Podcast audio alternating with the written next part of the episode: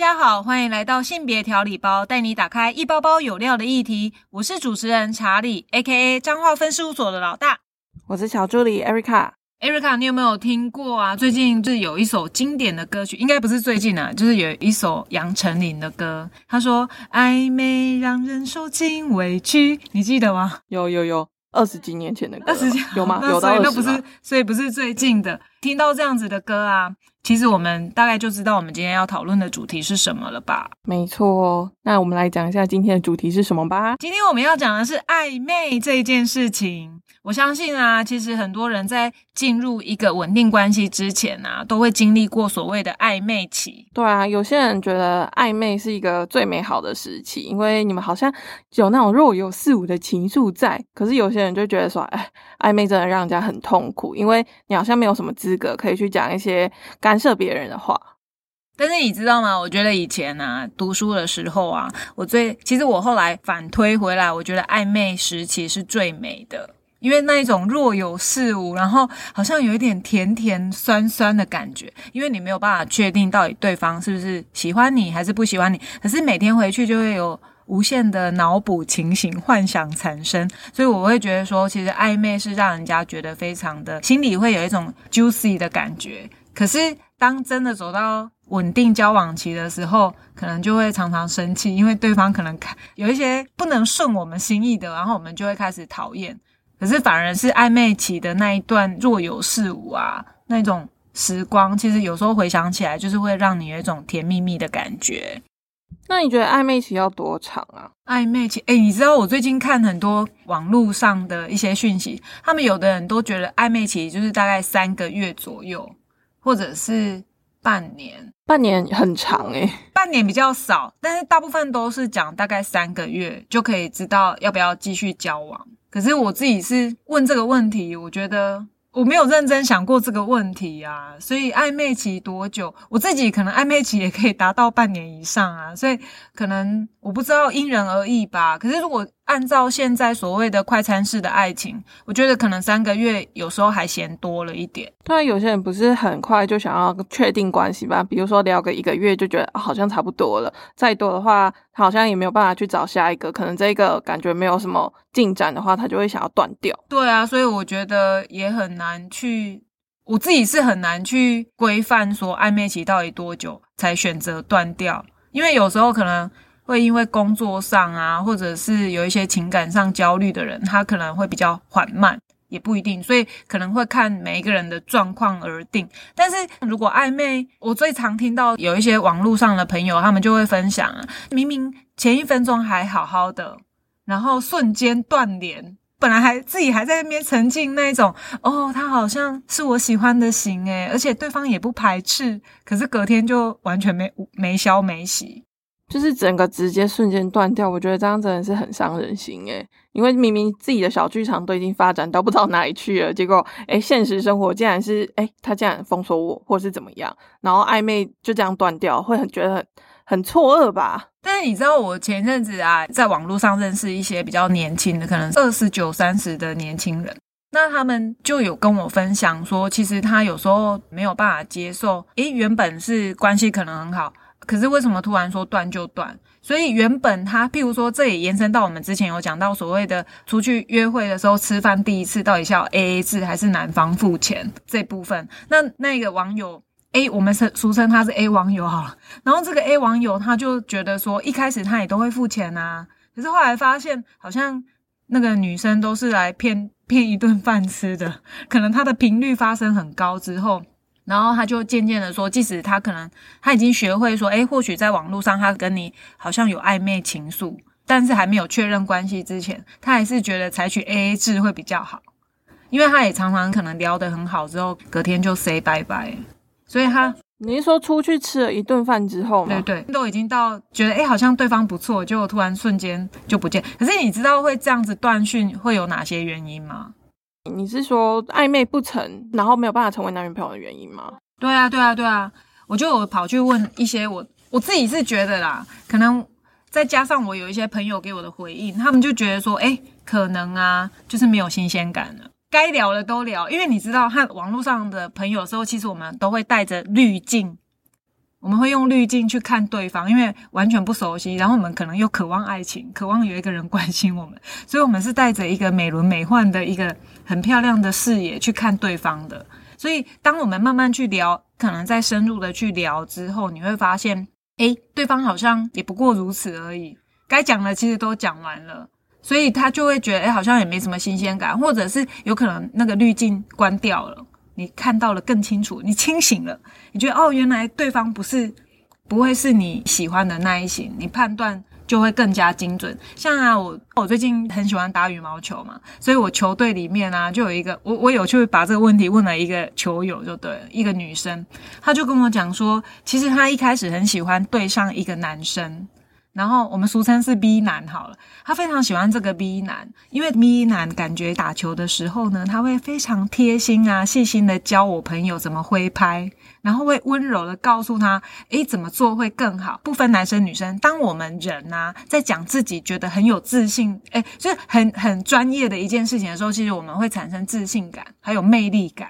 所以当他这样讲的时候，你知道我的朋友，我的队友，他就开始有一种脑补，哇，这个这真的就是一个非常温柔的暖男形象就出现，他就觉得哦，我好喜欢他哦，怎么样之类。结果啊，他们彼此就加了个赖，可是后来加了赖之后，他整个就幻灭了，他从此也不会对他有暧昧的感觉。为什么？因为他发现这个男的很难聊，应该是说他发现聊天以后啊，诶，他好像没有那么聪明，然后又内在涵养又不高，个性好像也不是像球场一样那样子的温暖，就是常常会骂脏话啊，然后可能讲不出一个所以然，所以我朋友就开始觉得，嗯。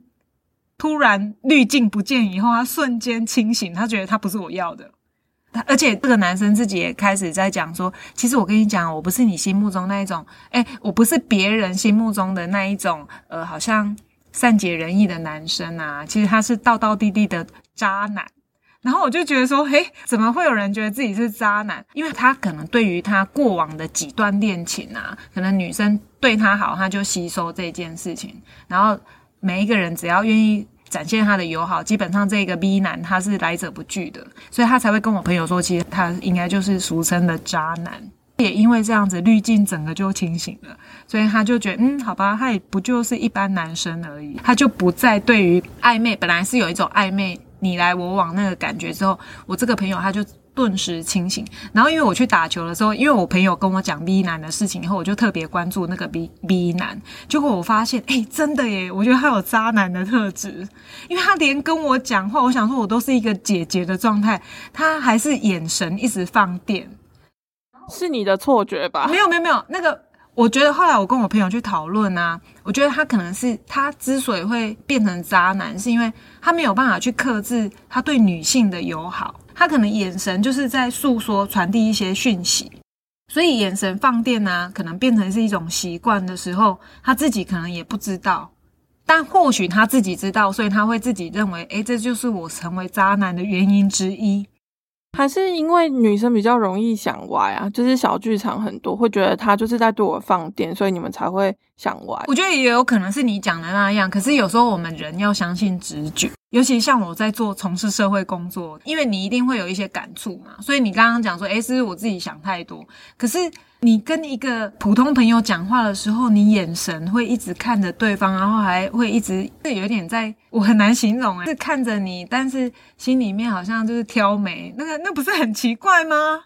我觉得，如果跟人家讲话有眼神接触，这是一种礼貌。但是如果你觉得就是有一种挑眉啊，或是有一种放电的感觉，那好像就不太一样。对对对对对，有那种程度上的差别。对啊，所以他自己认为他可能控制不了，所以他才会属于 自己很烂的原因，成为渣男的首要，会是有这样子的状态。那还有可能就是滤镜关掉的是因为，哎，你发现聊天以后发现，哎，两个好像没有办法再搭上话了。你说观念有差吗？观念一定是开始不太一样，可能连聊都聊不起来。像我们刚开始认识一个网友的时候，我们不是都会聊一些比较基本盘的，可能是诶做的是什么工作啊，然后你你喜欢什么样类型的啦，就是聊得非常日常。可是如果说你到底有没有办法持续这样子的暧昧关系，还还延伸到什么？我我到底有没有办法继续跟除了这些基本的？话题以外，我到底可不可以持续跟你继续聊下去？譬如聊聊我的日常啊，聊聊我的生活啊，然后你又不觉得无聊，然后你又觉得诶好像跟我是有一点密契合的。如果连这些都没有办法，当然就是暧昧终止，直接休止符了，不用再说了，那是很明确的嘛。就是聊不起来吧，可能观念上有差别，或者是你不能接受对方的某几个点吧。比如说，我觉得像是暧昧期的时候，他对你的控制欲望过强，就是呃，你会需要一直跟他报备说，诶你在哪里，然后在跟谁吃饭，在干嘛。可是这不我不需要跟你报备吧？就算我们在暧昧中有一些呃粉红泡泡好了，可是在这些粉红泡泡还没有成为一个你们可能要交往还是怎么样，你用什么立场来？来控制我，我就觉得这就是一个很容易造成暧昧破局的原因。我是蛮同意的，其实可能是我是双子座的关系，我实在很讨厌人家追问我的行踪啊。然后就是我觉得问去哪里，我觉得这是可以的，可是又要问到往前更 detail，我就觉得你是谁呀？跟你屁事？你为什么要这样问我？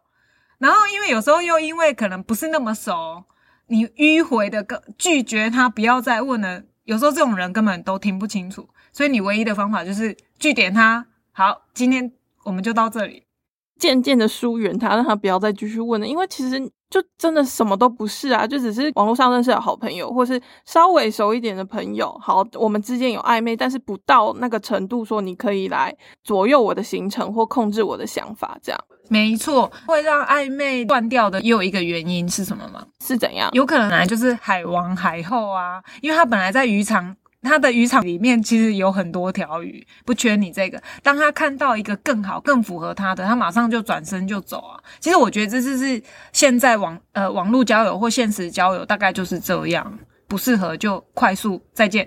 就是我聊好几个，然后你觉得你自己是特别那个，想不到你只是他，就是渔场中的其中一条鱼，然后你就会觉得啊，怎么会这样？然后就开始就很伤心。没错，然后我有听过啊，没有再继续聊是因为懒惰。什么意思？他就觉得哦懒得回讯息，然后我就回他说，诶，我觉得可能是因为你不够喜欢。什么叫懒得回讯息的？他就觉得还要这样一就是一来一往很累。可是我觉得那也是他单身的原因吧，就是他不想要有更多的互动啊，这样当然没有什么可以聊，马上被拒点。说到这件事情，你不觉得传讯息现在的已读不回或者是不读不回这件事情，也是蛮常让暧昧破局的原因吗？哦，你说对啊，我觉得也是诶，因为像我们之前不是有在那个米特有做一个调查嘛，然后就是对于已读不回跟不读不回，你比较不能接受什么？你要不要解释一下米特是什么？说不定有些听众不知道哦。米特是有一点类似大学生的低卡。低卡这样有人不清楚，应该是说他是国高中生的低卡啦，就是低卡他有限定说十八岁才能申请嘛，然后米特的话年龄使用层比较小一点。是在帮他做广告吗？我们不是在帮他做广告，我们只是有说，哎，我们目前有开那个官方账号，一个礼拜会在上面发一次文，啊，我们在宣传我们自己的。对啊，所以其实你就会发现已读不回或不读不回，每一个人能够接受度都不太一样，有的人觉得已读不回他。是无法接受，那最久多久？可能一天，或者是有人觉得可以再接受两三天。那我自己是觉得我没有办法接受不读不回啊，因为已读不回的话，对我来说比较轻松，是因为我觉得，哎，你有看到哦，你也知道我在讲什么，OK，你要不要回无所谓啦。可是不读不回，你说一种交代的感觉吗？对对对，然后可是如果不读不回，你就会觉得，哎，你在搞什么？你是就没兴趣嘛？那也没什么好说的啊，因为也。我觉得那很没有礼貌啦，就是连开你都不开，这很容易比较容容易惹怒我的是不读不回。如果他用的借口是说，哎，因为我讯息太多，我没有看到，哎哎，可是那表示你们还有后续啊。最讨厌的是不读不回以后，你就可能等个一天两天哦，没有。如果是你不在乎的，其实有没有怎样都没有差。可是如果你明明跟他有一点暧昧的状态里面，他又不读不回，那我就觉得那好吧，那我大概懂了，直接立马斩断。我自己是这样觉得啦，可是我也有朋友，他蛮意志坚定。譬如说，我去问人家说，诶，已读不回跟不读不回，你觉得多久期间你就直接断联？有的人是说一天呐，有的人说三天嘛。那也有人说他不是用天来，他是用他没有回，可能在忙，但是他就再次的再发个两三次。如果他真的都没回讯息，那他就知道他是没讯、没有兴趣的，他就会斩断。好有耐心哦，天哪！对对对，所以可能本身这样子的人，他的工作本来就很忙，所以有没有回，其实他可能又被其他事情去干扰了，所以他只是放在，他只是好奇，哎，他怎么没有回？但是他还是去忙别的事情，哎，所以这样讲是不是在等待已读不回或不读不回的人，基本上就是太闲？也不是这样讲啦，他可能觉得说我对你的耐心还是有的，就是心里还是会期盼他回吧。嗯哼嗯哼，然后反正关于这个问题啊，其实有时候像我们在做朋友之间的暧昧的过程里面啊，我觉得有时候会让人家跑掉的原因，也有可能是因为想要赶快确认关系。因为刚刚有讲嘛，现在是一个快餐式的爱情的话，这种状态很多，所以他就会觉得说，哎，到底合不合，赶快确认。可是有的人他可能不是那一种很需要。就是他可能有希望多一点的思考，或者是他有其他的因素导致他觉得现在确认关系这件事对他是有压力的。可是我另一半他是急着想确认，那当然很容易就拒绝啦。因为像现在真的是交友算是蛮方便，你随便交友网站或者交友 App 一滑，你就可以认识很多人。所以我会觉得说，如果你不想要跟我确认关系的话，我干嘛花时间再跟你搞暧昧啊？所以，我们如果没有确认关系的话，那就赶快断一断。我可以去找下一个啊。但我觉得不想确认关系，其实也有可能是因为没那么喜欢呐。如果你看到一个你非常喜欢的人，不就是马上秒读秒回啊，或者是他会一定有一些积极的动作。但是应该是说心都会被他的讯息牵着走啊！他回我了，我也要赶快回我。他一定很很在乎我，我要把我们的话题延续下去。但是可能我自己本身我认识的一个朋友，他是对你有好感，可是也不是不喜欢，但是他就是回复速度是慢的，所以很难去。其实这个对我来说也没有一个准不准啊。你说暧昧到某一个程度，然后后来断讯。可能也是现在人他必须接受的一个事实，这真的是 现代人的通病啊！在这样子的状况之下，读不读讯息，回不回，然后暧不暧昧这件事情，都是真的是一种虚无缥缈的感觉吧？因为你可能没有见到他的人，然后你们就是靠着交友软体，或是 Line，或是脸书这样子很抓不到的东西。但是我觉得啊，吼，像这种东西见了面才是真实的，就是说，就是你网络很会聊。很尬聊哦，超会聊。可是如果当你面对面的时候，哇，据点王，那这样可能也没有办法让暧昧持久变成一一个稳定的关系。我觉得这里是很有可能，因为如果我们都习惯，而且你知道吗？现在小孩子好像文字常常打错字，你有听说吗？他们都用电脑用线上软体，所以他们很会打字。可是如果叫他们写中文的时候，根本是写不出来，对，完全写错。应该的应写成因为的因，我觉得这也都是很多现在的时代的社会现象。对啊，这其实都是一关接着一关的。那像有一些人就是不喜欢给承诺吧，因为他们会觉得说，哦，暧昧之间就不用给承诺啊，我还可以跟一个人保有就是那种类似恋爱的感觉，但我不需要给他任何承诺，我觉得很轻松啊。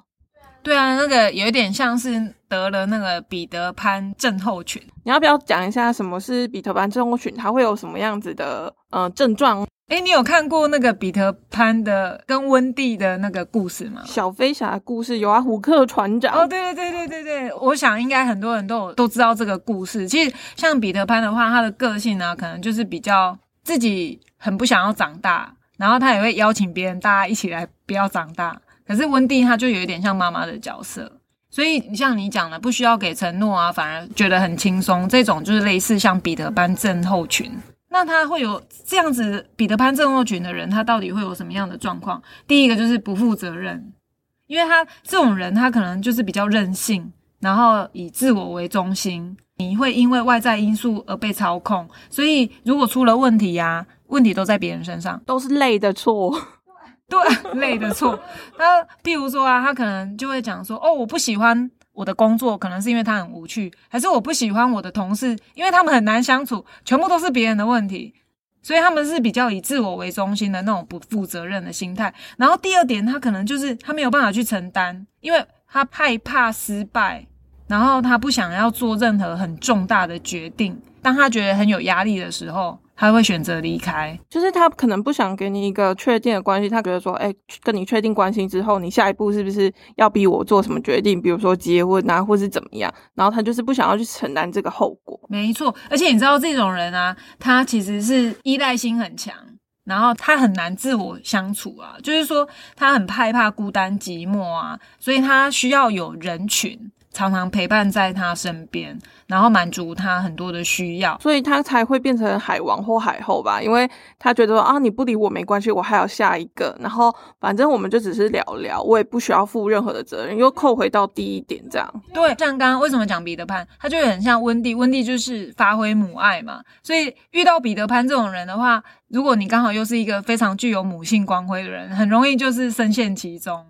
对啊，所以其实他就是很难相处啊，会很依赖别人这样子的状况。然后再来呢，他也会有一个产生一种不稳定的情感关系，害怕给承诺，然后所以他就是不想要进入一段稳定的交往关系。对，因为他对于承诺这种东西，他是会有压力的，他会觉得他很想要逃离，所以他不想要负担那种承诺性的东西。所以彼得潘症候群的人，其实他是很害怕跟异性有更多的承诺。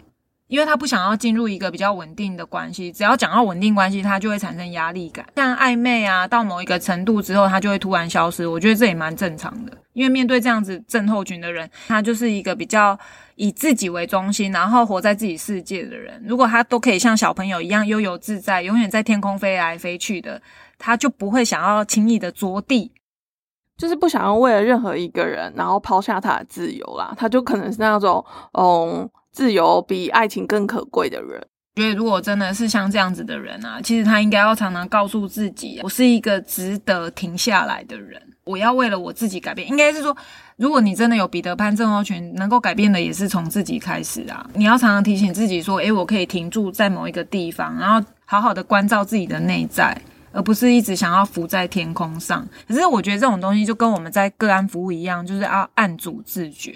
就是你要自己先知道自己有这个症状，你才有办法去做这样子的调整。综合我们刚刚所讲的，我们要成为一段就是恋人、情侣关系的时候，这不是一个简单的事情。诶，觉得像可能在我们男女之间的关系啊，一开始都是会有好感，可是从好感进入到喜欢。